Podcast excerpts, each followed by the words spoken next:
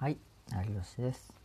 今回話すテーマはブログが楽しくない人の解決策と楽しく書く一つのコツについて話そうと思います。で今回はこの話は、まあ、ブログが最近楽しくなくなってきたなって思う人と、まあブログを楽しく運営したいっていう人にま向けてえ話していくんですけど、まあ、そんなブログ運営をまあ楽しくやるえコツをま話すのであのぜひ今後もまブログを楽しく書いて続けたいっていう人には有益な話になるんじゃないかなと思ってます。で今回この話をする僕成吉はブロガー歴4年です。でブログの、えー記事はま900記事ほどありましてでブログで6桁、えーほど収益化をしました。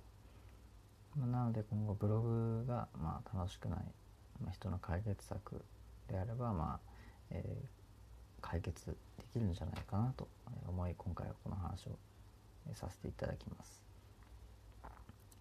でやっぱり今回この話をするのは、まあ、ブログが伸びなくて、まあ、悩む人が多いと思ったからですね。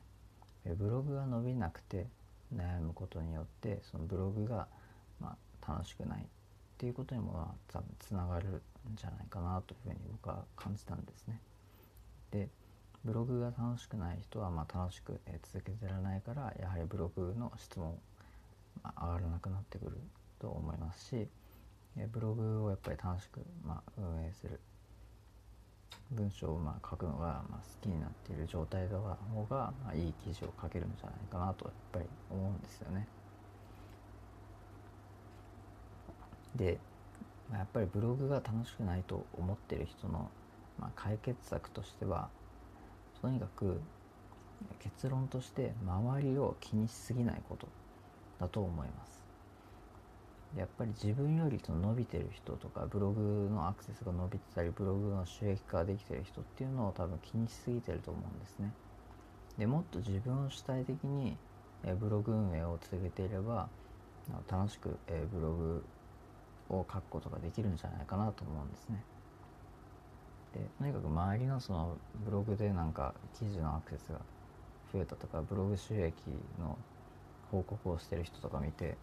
でこんな、まあ、こと言いやがってみたいなことをやっぱ感じて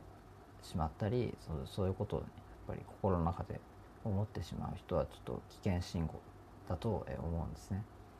なので、まあ、本能的にそういうことを感じ出せないようにするためにはやっぱりマインドを変えていかないといけないんですね。つまりまあ周りを気にしすぎないのがその当たり前とか周りを成果を出している人がいたらむしろまあ応援する理由をつけるっていうのがまあ解決につながるんじゃないかなと思います。じゃあもし、えーブログが今楽しくないっていう人はじゃあこれからどうすればいいんだっていうことなんですけど具体的にそのもう一つ、えー答えていきます。楽しく書く一つのコツは自分のブログのファンが増えるということを考えながら書くに限ると思います。そして同時に共感されるのか自分のブログの読者に共感をしてくれるのかっていうことを考えながら、まあ、書いてみる。っていうふうにすると、まあ、少し、えーブログ運営が楽しくなってくるんじゃないかなと思います。やっぱりファンが増えて、まあ、読む人が増えていってで感想とかが、えーたくさん出してくれるとと嬉しいですよね。そんな、えことを、されていてで嬉しくない人っていうのは多分いないと思います。で、まあ、そういった感想とかをやっぱり僕もたまに、もらったりとかするんです。ブログの感想とかもらったりするんですけどやっぱりそういうふうにするとやっぱり嬉しいですよね。でそういうふうにされるとやっぱり自分も何かしたらその礼を言いたくなるし、まあ、礼をしたくなりたなるんですよね。だからやっぱり自分のそのファンがまあどうしたら増えるのかっていうことを考えるとはそのブログ運営を楽しくやることにつながるんですよね。だからもっと自分のことを、えー考える自分のそのブログを、えーま主体的に楽しく運営するんだったらそのファンがどうしたら増えるのかってことを考えるんですねでファンが増えることによって、まあ、繰り返しですが、えー、ブログ運営が楽しくなることに、えー、つながります。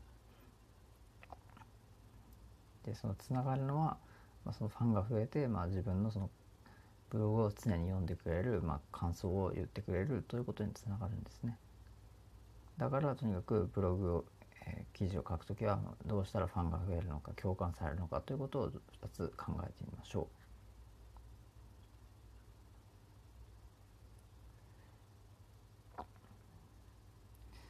う。で、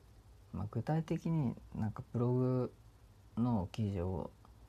どうしたら共感される記事を書けるのかわからないっていう人もいると思うんですけど、そういう人は自分の使ってるものを細かく説明するのがいいんじゃないかなと思います。であまりにも話がざっくりしすぎていると、なかなか共感する好きとかがなかったり、まあ、感想も実は、ま書きづらかったりとかもまあするんですね。でどこをなんか褒めたりしたらいいのかわからないっていうふうに、ま考えてる人も中にはいると思います。だからそういった場合はま自分のその使っているもの例えばその自分が使っているパソコンのこととかパソコンのその気に入ってる部分とかっていうのをポジティブにその記事を書くことによってまその自分も気に入っているというふうにま共感してくれる人っていうのが多分出る出てくるはずなんですね。だからそういった自分の使っているものを事細かく解説するで自分のパソコンのこういう、えー、ところが気に入っているとか、まあ、スペックがとにかく良くて気に入っているとかキーボードが使いやすいとかキーボードのこのタイピングしてる音が好きだとかっていうふうに、まあ、面白おかしくその記事を書くことっていうふうにすると、まあ、より、え、ファンが増えるしそのツッコミどころっていうのも出てくるとより、え、感想とかも増えてくるんじゃないかなと思います。まあ、そうすることによって、まあ、冒頭で言った通りそのブログが、えー、楽しくない人その解決策、えー、ブログを楽しく書く、えー、ことにつながると思います。で今回の話は以上ですが最後にまとめると、えー、ブログが楽しくない人の解決策と楽しく書く一つのコツブログが楽しくない人の解決策は、まあ、とにかく周りを気にしすぎないこと、えー、自分のことを考えてブログを書くことそして楽しく書く、えー、一つのコツは、ファンが増えるのか考えること、まあ、これを守ってそのブログ記事を、まあ、書き続けてほしいですね。でまずはその自分の使っているものを細かく説明するために自分の、え、普段使っているもの愛用しているものとかをまずブログで書いてみるっていうことにチャレンジしてください。でもし何かチャレンジして何かしら、ま、反応があったら是非あの感想を、えー、コメントで、えー、いただければ幸いです。